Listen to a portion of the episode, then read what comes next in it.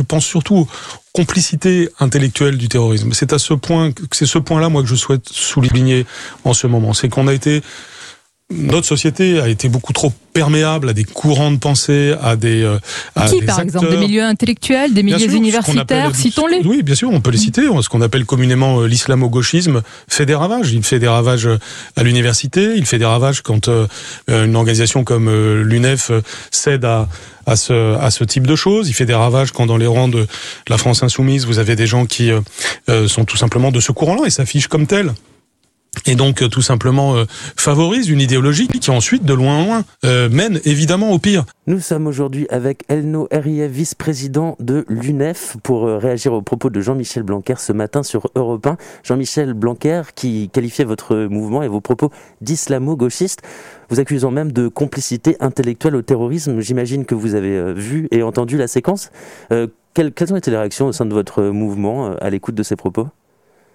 On a été euh, vraiment très alertés et puis surtout choqués de, de ces propos puisque c'est quand même un, représentant de l'État qui euh, tient ses propos sans aucune, euh, sans aucun élément tangible, sans aucune preuve, sans surtout beaucoup de retenue dans une période où justement tout le monde appelle à l'unité, où on devrait se rassembler derrière des, des, valeurs de liberté. Eh bien, on a des propos comme ceux-là qui sont totalement en plus accusateur et encore une fois euh, sans aucune preuve, sans aucun élément tangible à l'appui, c'est euh, pour le moins plus que, que maladroit et c'est même quand même assez déplorable d'entendre de telles choses. Vous savez à quoi il fait référence quand il parle de l'UNEF et, des propos tenus?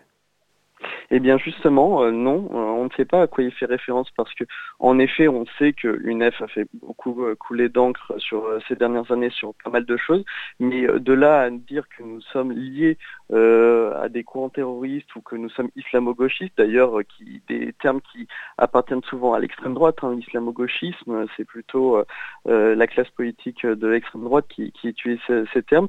Eh bien, nous, on aimerait bien des, précisions parce que se faire accuser de qu'on n'a pas commis, c'est quand même euh, assez surprenant. Oui, c'est ce que j'allais vous dire. Effectivement, islamo-gauchiste, c'est un terme euh, utilisé par l'extrême droite et notamment la fachosphère depuis des années. C'est choquant pour vous d'entendre un ministre utiliser ce type de vocabulaire? Oui, ça donne un peu l'impression que euh, la réaction à cette crise, avec bien entendu d'émotions, et c'est tout à fait normal, on a déjà connu ce, genre de, choses en 2015, mais contrairement à 2015, on a l'impression que, que ce soit au niveau de l'État et même de manière générale sur une grande partie de la société, on a une banalisation de ces discours d'extrême droite et de ces propos qui euh, bah, finalement euh, nous amènent à, à, ne pas être beaucoup rassurés sur comment est-ce que notre pays réagit à cette à cette situation. Et donc on espère, nous, en tout cas on en fait partie, euh, de, toutes ces personnes qui au contraire ne vont pas tomber dans ces amalgames, ne vont pas tomber dans ce piège de la division pour au contraire euh, se rassembler euh, derrière des valeurs de liberté que nous continuons bien entendu à défendre. Un ministre de l'Éducation donc qui vous accuse de complicité de terrorisme. J'imagine que vous allez réagir. Comment est-ce que vous comptez le faire? Qu'est-ce que vous comptez faire? Est-ce que vous imaginez peut-être d'une plainte en diffamation, des choses comme ça?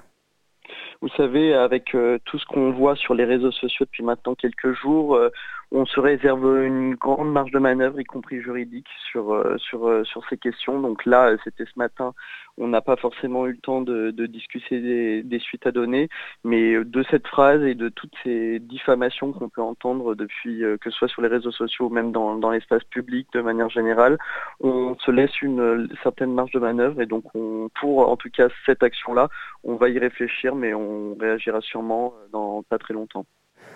Aujourd'hui, on a, un peu la sensation que, en fait, par cette action, par ce type de phrase, c'est justement ça qui crée un sentiment de séparatisme et de communautarisme. J'ai l'impression que ça ne fait que attiser finalement euh, la peur, la division, alors que justement réfléchir à pourquoi euh, et comment aller vers davantage d'unité, ce serait plutôt bénéfique. En fait, là, c'est nier aussi l'importance du débat public, ce que fait Jean-Michel Blanquer. Bien sûr, il y a, il y a, il y a ça, puisqu'en plus, euh, on n'était pas la seule organisation qui était ciblée par, ce discours. Il y en, a d'autres, euh, en l'occurrence.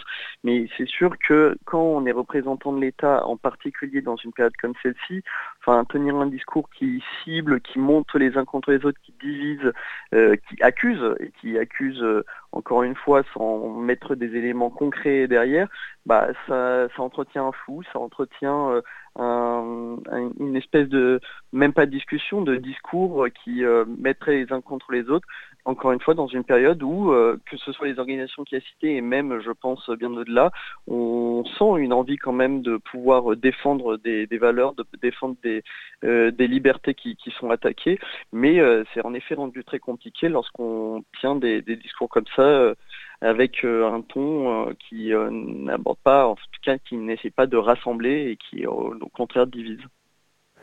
Elno Herriet, vice-président de l'UNEF, en réaction aux propos de Jean-Michel Blanquer ce matin, accusant l'UNEF de complicité intellectuelle de terrorisme. C'était au micro de Robin.